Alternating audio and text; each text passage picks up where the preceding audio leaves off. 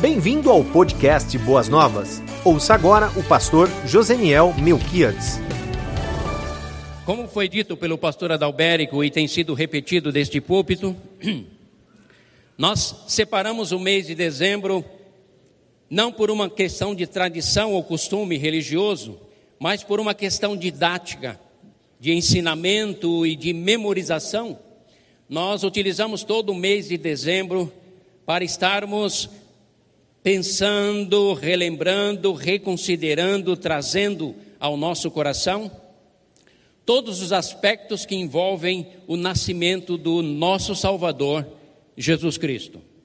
Sabemos que há alguns grupos que já abandonaram essa prática, seja da celebração natalina em dezembro, seja até mesmo da Páscoa em abril, ou maio, março, mais ou menos. Mas para nós, Igreja Batista Boas Novas, é extremamente importante porque trazemos da parte de Deus e da parte da igreja um legado, o qual nós queremos passar para as futuras gerações.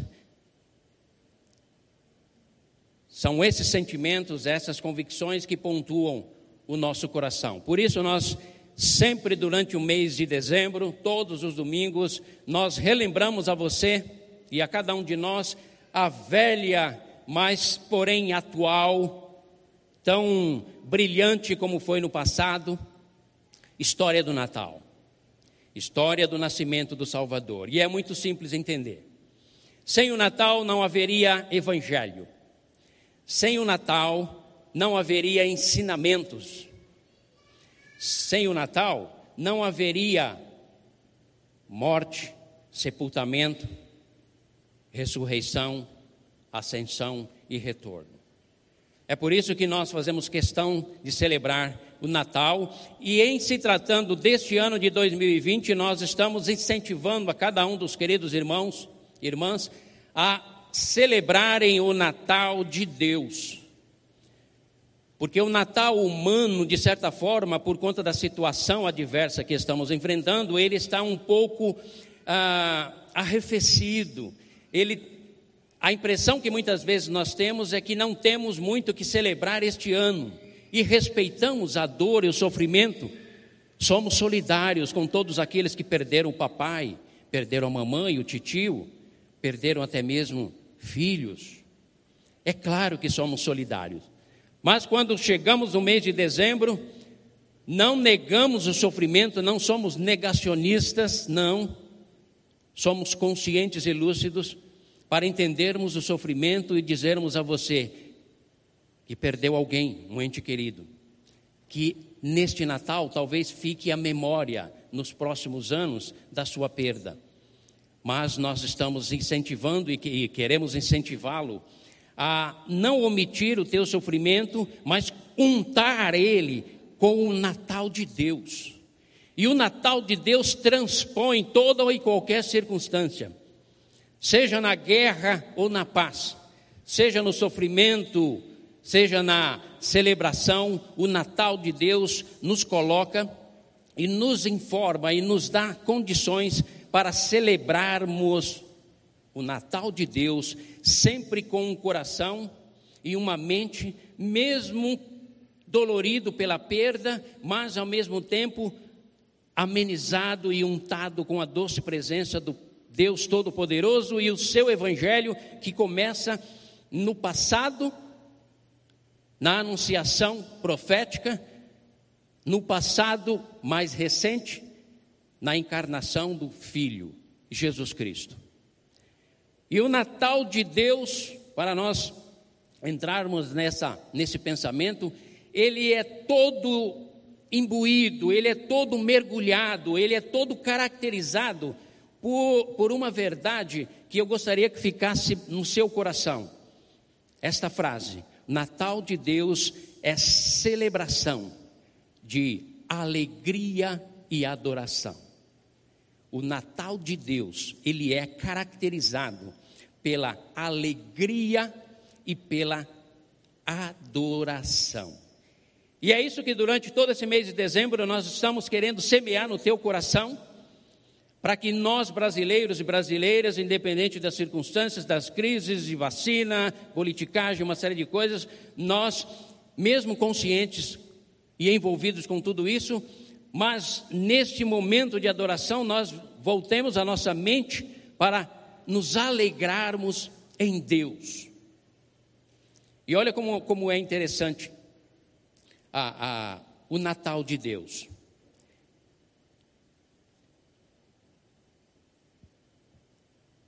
Por que nós dizemos que ele é caracterizado pela alegria, adoração e louvor a Deus? Desde o primeiro momento, até mesmo um pouquinho antes do anjo Gabriel anunciar a Maria, ele visitou Isabel e Zacarias, os pais de João Batista. Ali já estava sendo desenvolvido ou estava sendo definido e caracterizado aquele tempo que seria um tempo de profunda alegria para todos. Amados, nós, como filhos e filhas de Deus, precisamos resgatar o sorriso que é promovido pelo Evangelho.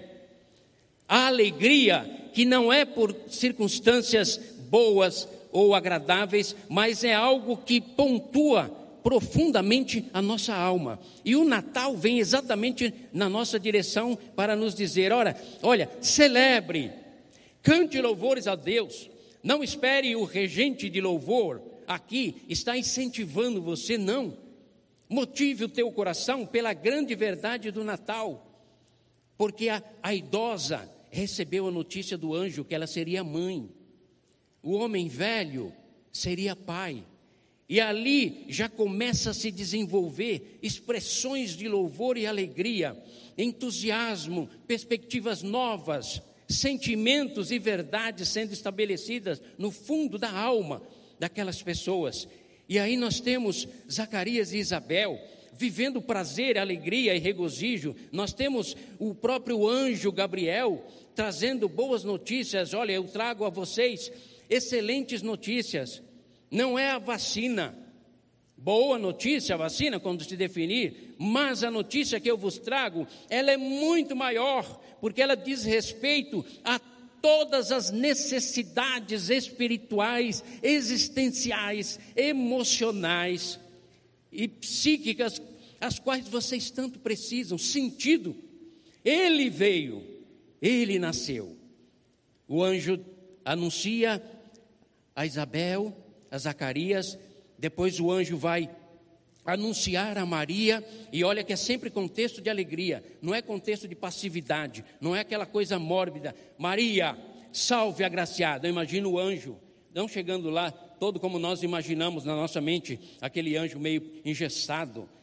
É? Aquele anjo, não, Maria, salve agraciada, o Senhor é contigo.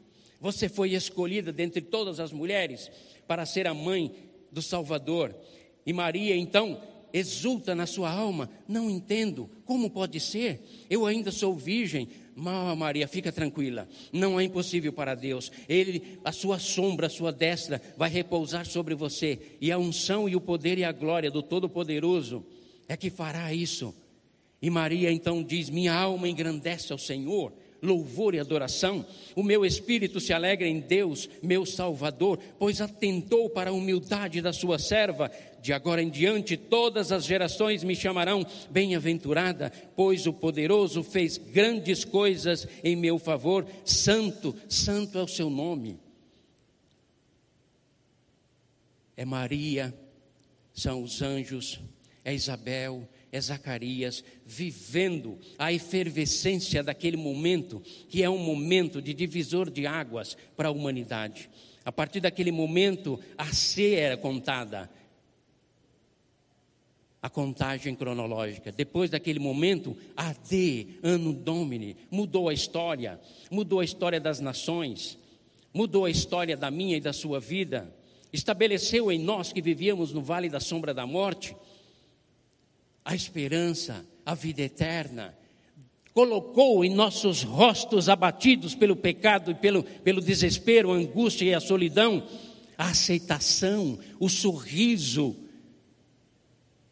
do ser amado, o sorriso do pertencimento, o sorriso do perdão, o sorriso da vida eterna, o sorriso da vitória. Zacarias então canta juntamente, na mesma linha de pensamento que estamos falando sobre Maria, o coração de Zacarias se enche também de profunda alegria, e ele então diz: Louvado seja o Senhor, o Deus de Israel, porque visitou e redimiu o seu povo, ele promoveu poderosa salvação para nós. Os anjos se dirigem aos pastores, Eis que vos trago novas de grande alegria, que é para todo o povo. Hoje, na cidade de Belém, vos nasceu o Salvador, que é Cristo o Senhor. E os anjos louvam a Deus. E surge uma miríades e miríades de anjos, glórias, glórias a Deus, exultação, adoração a Deus, porque o inimaginável aconteceu. Nenhuma cultura na face da terra nenhuma religião, nenhum conceito filosófico, nenhum pensamento humano era capaz de compreender tamanha envergadura deste momento, desta ação, aonde o eterno, o divino, aquele que fala e do nada surge o cosmo, a criação, aquele que fala e aquieta o mar, aquele que fala e o mal dissipa, aquele que fala e os demônios estremecem, aquele que fala e aquece o coração humano, o Deus eterno, o Iavé, o grande eu sou, agora se encontra num pequeno berço, numa humilde manjedoura. os gregos disseram: Isso é loucura. O panteão de deuses habitam em lugares inacessíveis e subjugam a humanidade. Os hebreus diziam: escrevemos o nome de Yahvé apenas num tetagrama com uma caneta de ouro. Como pode? Isso é um escândalo para nós dizer que este bebê é o Deus encarnado. Mas, queridos, aprove a Deus pegar as coisas humildes e torná-las elevadas e pegar as coisas elevadas deste mundo e torná-las em nada. Aprove a Deus vir até nós para que houvesse exultação, louvor e adoração em cada um de nós, se identificar conosco, chorar as nossas lágrimas, viver o nosso cotidiano, passar por todo o processo de gestação, desenvolvimento, crescimento, maturidade e ir até o, o Calvário. Esse fato, essa verdade, deve bater e ecoar de uma maneira tão profunda na minha e na sua alma, que você deve dizer glórias a Deus nas alturas, nas maiores alturas, porque Ele veio e contemplou a minha indignidade e me deu dignidade. Contemplou o meu, a minha falta de valor e trouxe-me valor. Contemplou a, através do, daquele bebê que nasce, se identificou conosco, assumiu integralmente a nossa natureza, porque se assim não o fosse, não haveria redenção. Se identificou conosco, pecadores, nascendo daquela forma e de uma maneira tão insignificante, numa manjedoura, não havia lugar nas estalagens para ele numa humilde manjedoura mal cheirosa, onde os animais comiam e ruminavam, ali nasceu o Redentor, o Rei da Glória, o soberano, o eterno, aquele que julgará todos os povos, aquele que submeterá todos os governos, reis, príncipes e nobres, humildes e plebeus, homens e mulheres, brancos, negros e amarelos, se submeterão ao seu juízo, ao seu julgamento, mas também o submeterão ao seu amor, à sua bondade e à sua graça. Mas este momento é um momento de profunda celebração. Isabel, Zacarias, Maria, os pastores, Simeão, Ana, todos eles vivendo aquele momento de profunda alegria, amados. A tristeza tem pontuado a tua vida, meu filho, minha filha. O abatimento, a angústia, o medo, o receio, o pavor tem tomado conta na tua alma. Em nome do Rei da Glória, nesta manhã, debruce-se diante da manjedoura, contemple a nobreza e a grandeza desse ato. Adore ao Senhor na beleza da sua santidade, juntamente com os anjos, e declare a você mesmo, para a tua alma e para o teu coração: eu sou o vencedor, porque naquele bebê eu me tornei vencedor. Ele cresceu, ele desenvolveu, ele venceu por mim. Eu posso me alegrar, apesar de tudo, em 2020. Eu posso ter sonhos, você pode ter sonhos para 2021. Sonhos em Deus, celebrados em Deus, experimentados no Natal de Deus. E o que é interessante também é que o Natal de Deus tem simplicidade, tem manjedoura, tem jumentinho, tem uma simples mulher, uma jovem virgem, tem simplicidade de uma mulher idosa, tem todo um contexto onde você diz: olhamos para tudo isso e não há nada que nos atraia, do ponto de vista humano. Mas quando olhamos por trás de tudo isso, nós vemos a manifestação da glória de Deus, dizendo: Ei, seres humanos, enxerguem a manifestação do meu amor e da minha graça nas coisas mais simples que eu executo nesta terra, porque eu confundirei a sabedoria dos sábios e subjugarei o conhecimento dos inteligentes, e, a, e trarei através de um, uma ação e um projeto tão simples a manifestação da minha glória e do meu reino. Então há coisas simples, e aí nós ficamos com a nítida impressão de que Jesus veio apenas para nos ensinar a pobreza, para nos ensinar a ausência de interesse por questões materiais, para nos ensinar a simplicidade, tudo isso é verdade. Mas o Natal de Deus também tem homens sábios, estudiosos. E é esse texto que eu quero ler para os irmãos, Mateus capítulo 2, versículos de 1 a 12.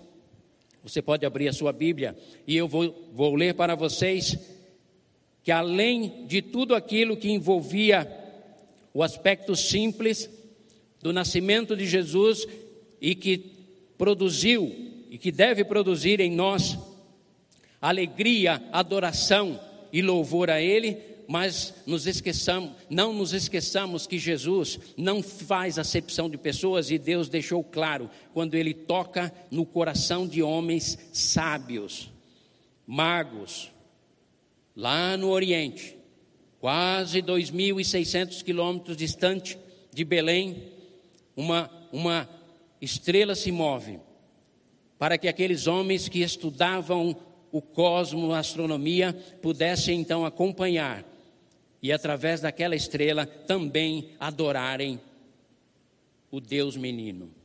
Sabe por quê? Deus não mandou Jesus Cristo a este mundo para apenas os pobres. Deus mandou Jesus Cristo a este mundo para contemplar e abençoar toda a humanidade. Pobres, ricos, medianos, milionários, seja quais forem. E isso fica muito claro quando nós vemos estes homens em busca de Jesus para adorá-lo. Mateus 2, de 1 a 12, depois que nasceu, depois que Jesus nasceu em Belém da Judéia, nos dias do rei Herodes, magos vindos do Oriente, chegaram a Jerusalém e perguntaram: Onde está o recém-nascido rei dos judeus? Vimos a sua estrela no Oriente e viemos adorá-lo. Quando o rei Herodes ouviu isso, ficou perturbado e com ele toda Jerusalém. Tendo reunido todos os chefes dos sacerdotes do povo e os mestres da lei, perguntou-lhes onde deveria nascer o Cristo, e eles responderam: Em Belém da Judéia, pois assim escreveu o profeta. Mas tu, Belém, da terra de Judá, de forma alguma és a menor entre as principais cidades de Judá, pois de ti virá o líder que, como pastor, conduzirá Israel, o meu povo. Então Herodes mandou chamar os magos secretamente e informou-se como eles, com eles a respeito do tempo exato em que a estrela tinha aparecido. Enviou-os a Belém e disse: Vão informar-se com exatidão sobre o menino. Logo que o encontrarem, avisem-me para que eu também vá adorá-lo. Depois de ouvirem o rei, eles seguiram seu caminho e a estrela que tinham visto no Oriente foi adiante deles, até que finalmente parou sobre o lugar onde estava o menino. Quando to tornaram a ver a estrela, encheram-se de júbilo, de alegria, de contentamento. Ao entrarem na casa, viram o menino com Maria, sua mãe, e prostrando-se o adoraram. Então abriram seus tesouros e lhe deram presentes: ouro, incenso e mirra. E tendo sido advertidos em sonho para não voltarem a Herodes, retornaram à sua terra por outros caminhos. Magos, não se entende, não, não está claro para nós, nem no próprio texto, a quantidade de magos ou sábios. Porém, com base nos três presentes, é que a tradição cristã adotou que são três, mas na verdade poderiam ser mais. Assim como não está claro para nós a origem deles, vieram do Oriente, pode ser da Arábia, pode ser da Babilônia, pode ser daquelas regiões distantes. Mas isso tudo são detalhes para nós irrelevantes, porque para nós o que importa é que no Natal de Deus tem alegria. O Natal de Deus, as esperanças se renovam. No Natal de Deus, aprendemos a valorizar a simplicidade. No Natal de Deus, entendemos que o divino se fez humano e veio até nós naquele bebê. No Natal de Deus, nós também podemos descobrir e perceber que a humanidade é unificada.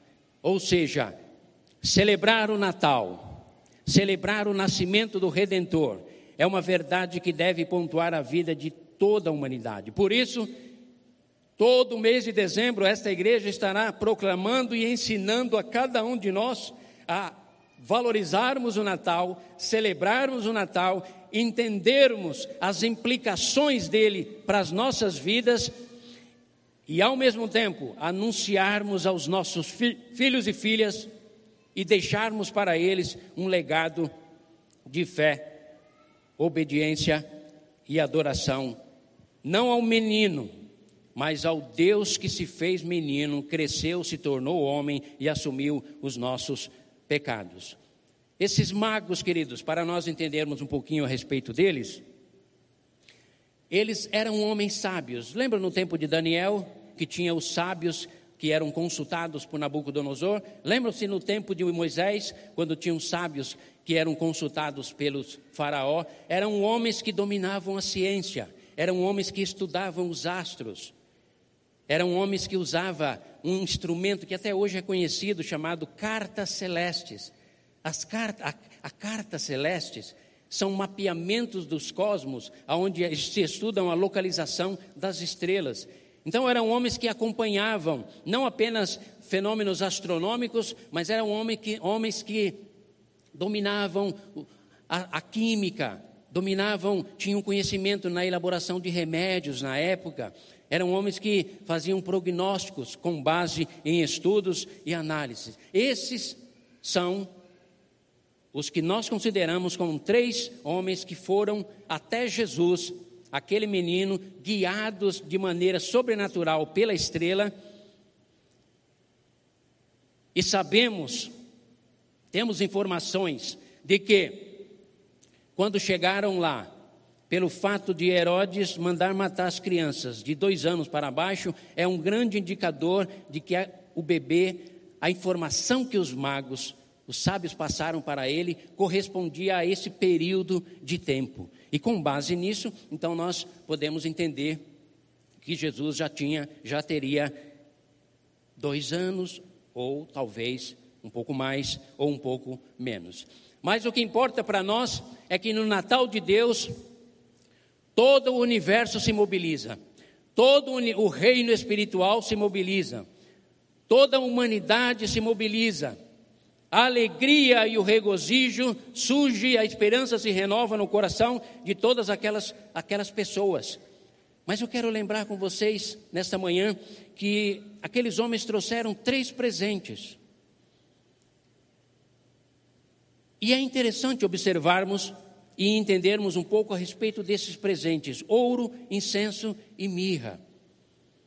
Para os estudiosos, entendem eles que o ouro é a indicação da realeza, da nobreza. Este menino será um rei, este bebê, esta criança será um rei, um rei soberano. E ao rei nós dedicamos o tesouro, e o seu reino será extremamente valoroso. O incenso corresponde à função e o exercício da tarefa que repousava sobre a vida daquele menino, que corresponde ao sumo sacerdote, que entrava uma vez por ano no Santo dos Santos para oferecer sacrifício. No incenso, Deus estava apontando para nós que além da realeza, da nobreza e da grandeza que repousaria sobre aquele menino, aquela criança, estava sobre ele também o papel, a função e a missão de ser o nosso sumo sacerdote, aquele que está entre a humanidade e Deus. Nós entendemos melhor isso quando lemos o livro de Hebreus, aonde ele vai nos mostrar que agora, tendo um caminho aberto aos santos dos santos, temos acesso livre através de um sacerdote que não precisa oferecer sacrifício por ele mesmo, por, por, por ele mesmo, porque ele mesmo é o sacrifício, e ele entrou uma vez no Santo do Santo e ofereceu uma, um sacrifício que opera, operou, trouxe para nós a eterna redenção. Tudo isso para nós entendermos o projeto de Deus que estava em desenvolvimento e que passa pela manjedoura, passa pelos magos, passa pelos presentes que lhe são enviados. Ouro, nobreza, grandeza. Lembram-se daquela parábola que diz que um, homem procurava tesouros e ele encontrou uma pérola mais preciosa do que todas as outras pedras que ele tinha e ele se desfaz de todas elas e vai em busca daquele campo para adquirir aquela, aquela pérola maior, melhor, de maior valor, apontando para Jesus Cristo. Porque Ele é o maior tesouro que eu e você podemos ter, experimentar nas nossas vidas. Então o incenso tem esse, esse ensinamento, essa verdade por trás, como apontando para o sumo sacerdote. E nós temos a mirra, que é um mortuário, é um presente que aponta para alguém que nasceu para morrer. É por isso que Simeão diz para Maria que uma espada traspassaria a sua alma, porque aquele menino nasceu para ser a elevação de muitos e também a queda de outros muitos. Aquela criança nasceu para ser traspassada, porque o eterno conselho, ou o conselho do eterno, já havia determinado: sem derramamento de sangue não há remissão de pecados. Porém, o sangue a ser derramado teria que ser de alguém imaculado, sem pecado, assim como o cordeiro perfeito e sem defeito nenhum do passado. Então já havia naquela manjedoura a sombra de uma cruz. Já havia naquele encontro entre os magos e Maria e José a sombra, a sombra de uma cruz. Porque aquele menino, aquela criança e a esperança que ele veio trazer ao mundo foi a sua própria vida que seria oferecida pela humanidade. Três presentes que os magos trouxeram e ofertaram. Uma atitude principal que aqueles homens tiveram. Vimos a sua estrela e saímos, rodamos e andamos a camelo, subindo montanhas, vales, rios, atravessamos todo, quase um, um continente, 2.600 quilômetros, para chegarmos aqui por um simples motivo: viemos adorá-lo. E como diz Deuteronômio 16, 16, fomos ensinados, já lemos nas Escrituras, que devemos, que nunca devemos nos apresentar nas festas solenes celebradas pelo Eterno de mãos vazias. Por isso lhes trouxemos presentes. E os presentes têm todo um significado, mas acima de tudo, os presentes correspondem àquilo que nós temos ao oferecer ao menino Deus que estamos a adorar. Amados, quantos, quantos quilômetros você rodou da sua casa até aqui? Qual a distância que você percorreu ou percorre dominicalmente para estar aqui adorando? Você acha que é trabalhoso? Os magos rodar, andaram a camelo, no sobe e desce do balançar do camelo, mais de 2.500 quilômetros, por um único motivo: quero adorá-lo e louvá-lo. Somente isso, porque chegaram, depositaram seus presentes ali e se recolheram e num divino aviso não voltaram para Herodes, mas seguiram seus caminhos, glorificando ao Deus Todo-Poderoso. Ó oh, Igreja Batista Boas Novas, Igreja Evangélica do século 21, precisamos conhecer os propósitos de Deus, precisamos entender o significado do agir de Deus no Natal e em tudo aquilo que envolve Ele. Nas atitudes dos magos, nas atitudes dos anjos, porque a igreja de Jesus Cristo está abatida, a igreja de Jesus Cristo está enfraquecida, a igreja de Jesus Cristo, que deveria louvar e exaltar o seu nome dele, entendendo todo esse plano, está envolvida e pressionada pelas circunstâncias contemporâneas e temos dificuldade de arrancar das nossas almas louvor genuíno e adoração. E quantas vezes estamos louvando a Deus aqui da frente e quando declaramos, eu levanto as minhas mãos para glorificar a Deus, percebemos que muitos de vocês não têm entusiasmo para o fazê-lo. Mas, pastor, nós somos batistas e os batistas não gostam muito de gestos. Não, não, não. Não se trata de ser batista ou pentecostal, presbiteriano ou anglicano tradicional, conservador ou renovado. Se trata de pessoas que, ao entenderem o Evangelho, ao entenderem o Natal, ao entenderem a atitude dos sábios, fazem um, retro, um, um processamento novo de tudo isso nas suas vidas e se lançam num pacto novo com o Deus eterno. Pai eterno, eu estou acomodado na minha fé. Eu não consigo erguer os meus braços para dizer: Louvado seja o teu nome, porque eu tenho timidez, eu tenho dificuldade de me expressar, porque no fundo, Senhor Deus, a minha alma está envolvida por todas essas circunstâncias que me oprimem, e o Natal não me alegra. Saber que os anjos cantaram não traz regozijo para minha alma.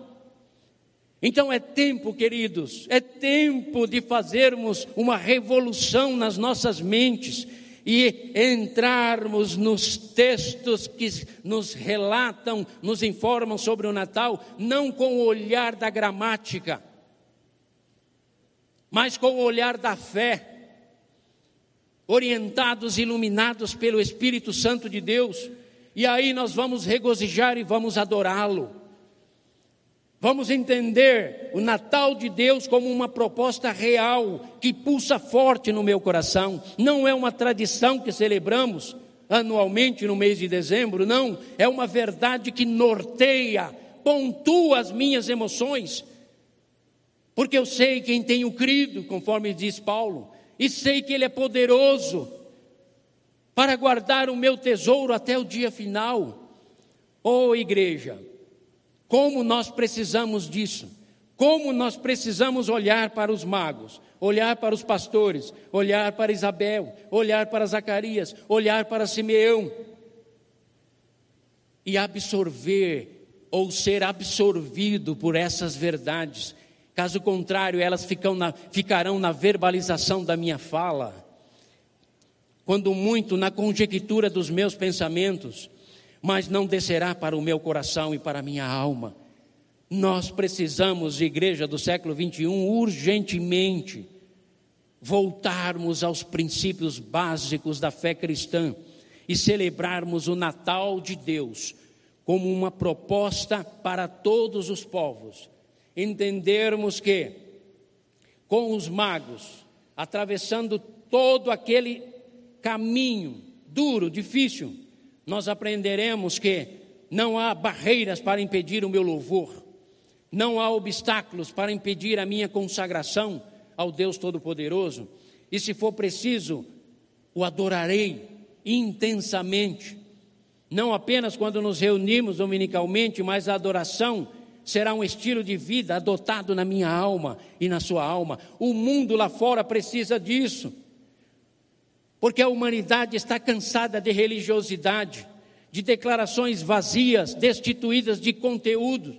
A humanidade espera ver na Igreja de Jesus Cristo um povo vibrante, que pulsa, bate forte nos seus corações as verdades espirituais registradas nas Escrituras, celebradas no Natal entendendo a preciosidade do Rei da Glória, Jesus Cristo, em toda a sua realeza através do ouro, entendendo que ele já fez o papel, operacionalizou, possibilitou o nosso acesso ao trono da graça. Por isso você levanta as mãos e diz: Pai, nós te adoramos, ouve o meu clamor, o céu se abre.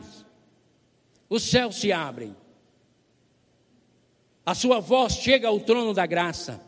À direita do Deus Pai está o Cordeiro, aquele que foi morto, mas venceu, e está à direita do Pai, intercedendo por cada um de nós. Mas este mesmo Deus, necessário foi que se tornasse um bebê e crescesse, fosse visitado por esses homens, porque voltando para suas terras, foi com eles a verdade do Evangelho. Esses homens, para alguns, que os estudiosos não têm exatamente a origem deles, para alguns, eles representavam as três raças: o branco, o negro, o amarelo. Para outros, eles representavam a própria trindade presente ali. Mas para nós, queridos, o que importa de fato para nós é que aqueles homens tiveram uma atitude de adorar o menino, caminhar em direção àquele menino, depositar aos pés daquele menino aquilo que lhe era, aquilo que eles tinham de melhor nas suas vidas. Igreja querida, que este Natal de 2020, apesar de todos os embates e embaraços que a vida tem nos imposto, colocado, que neste Natal de 2020 seja uma revolução, um momento para você revolucionar a sua vida e a minha vida. Você tem se apresentado diante de Deus de mãos vazias? Deus diz nesta manhã: meu filho e minha filha, todas as vezes que se apresentares diante de mim, tragam as suas mãos cheias. Não de prata ou ouro, porque eu sou o dono da prata e do ouro. Tragam as suas mãos cheias de louvores e gratidão. Tragam as suas mãos cheias de ações de graças. Tragam as suas mãos cheias daquilo que é de mais importante nas suas vidas. Tragam as suas mãos cheias de um tempo verdadeiramente dedicado a mim, para o meu louvor e a minha adoração. Tragam as suas mãos cheias de um coração que vibra em me conhecer.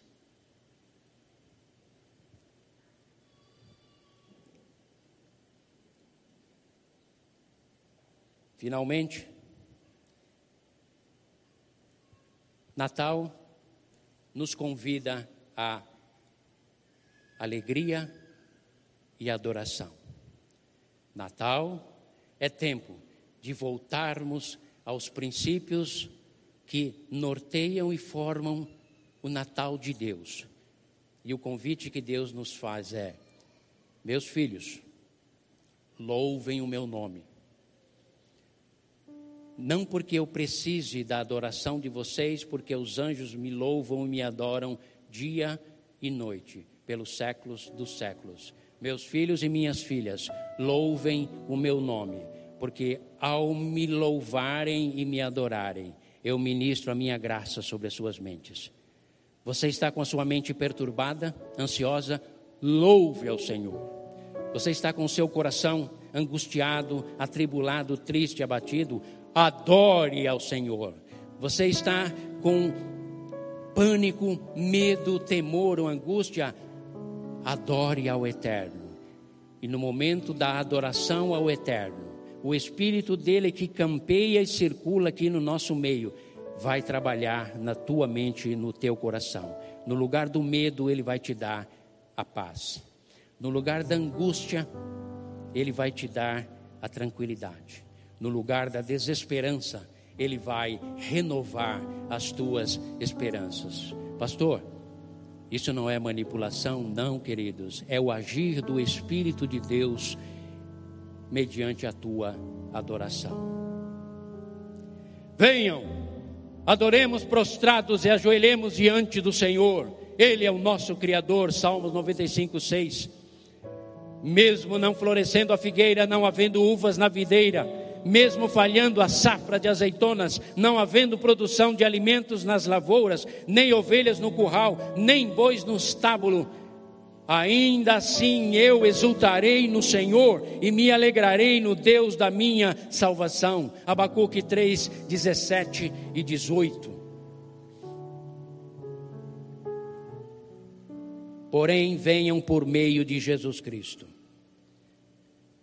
Ofereçamos continuamente a Deus um sacrifício de louvor que é fruto de lábios que confessam o seu nome. Hebreus 13, 15. Aclame a Deus, aclame a Deus, povos de toda a terra, cantem louvores ao seu glorioso nome, louvem-no gloriosamente, digam a Deus quão temíveis são os teus feitos tão grande é o teu poder que os teus inimigos rastejam diante de ti, toda a terra te adora e canta louvores, canta louvores ao teu nome, Senhor. Salmo 66, de 1 a 4.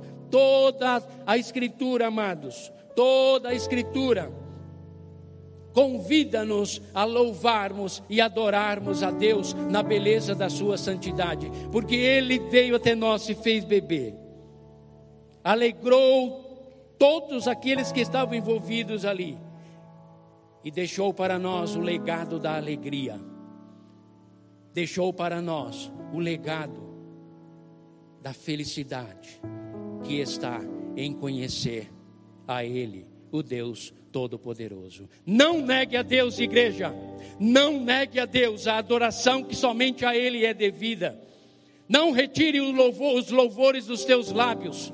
Não deixe de exaltá-lo, não deixe de adorá-lo, mesmo em meia dor, a tristeza ou angústia, derramando as tuas lágrimas, junto com as tuas lágrimas, declare: Meu coração está partido, mas acima do partido, meu coração está um Deus que contempla a minha dor e eu o adoro. Eu o bendigo, eu louvo, eu exalto. Louve, louve, louve e adore ao grande eu sou, porque é isso que Ele deseja da minha e da sua vida. Que neste Natal, eu e você, tenhamos da parte de Deus um despertamento de uma maneira tal que seja um divisor de águas na minha e na sua vida. Não negue a você, queridos, meu irmão, minha irmã, não negue a você mesmo este privilégio. Deus está no seu trono de graça, com um desejo enorme de abençoar o seu povo.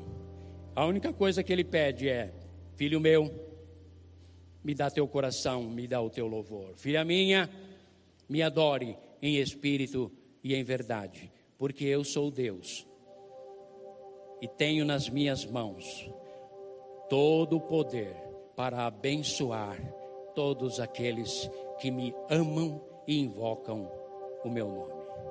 Vamos orar. Obrigado, Senhor Deus, pela tua palavra. Obrigado pelo teu Natal. Oh, Jesus amado.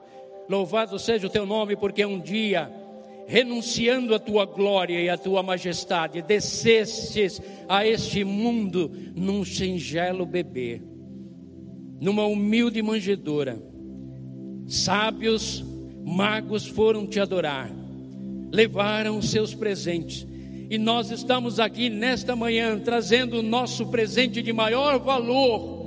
E o nosso presente, Senhor, é o nosso coração, é a nossa alma, é a nossa mente, é o nosso ser. Queremos consagrar a Ti, para o louvor da Tua glória, toda a nossa existência, os nossos anos de vida, o nosso tempo, o nosso talento, tudo aquilo que somos e temos, queremos colocar diante do Senhor para o louvor da tua glória. É a nossa oração e oramos assim, em nome de Jesus. Amém.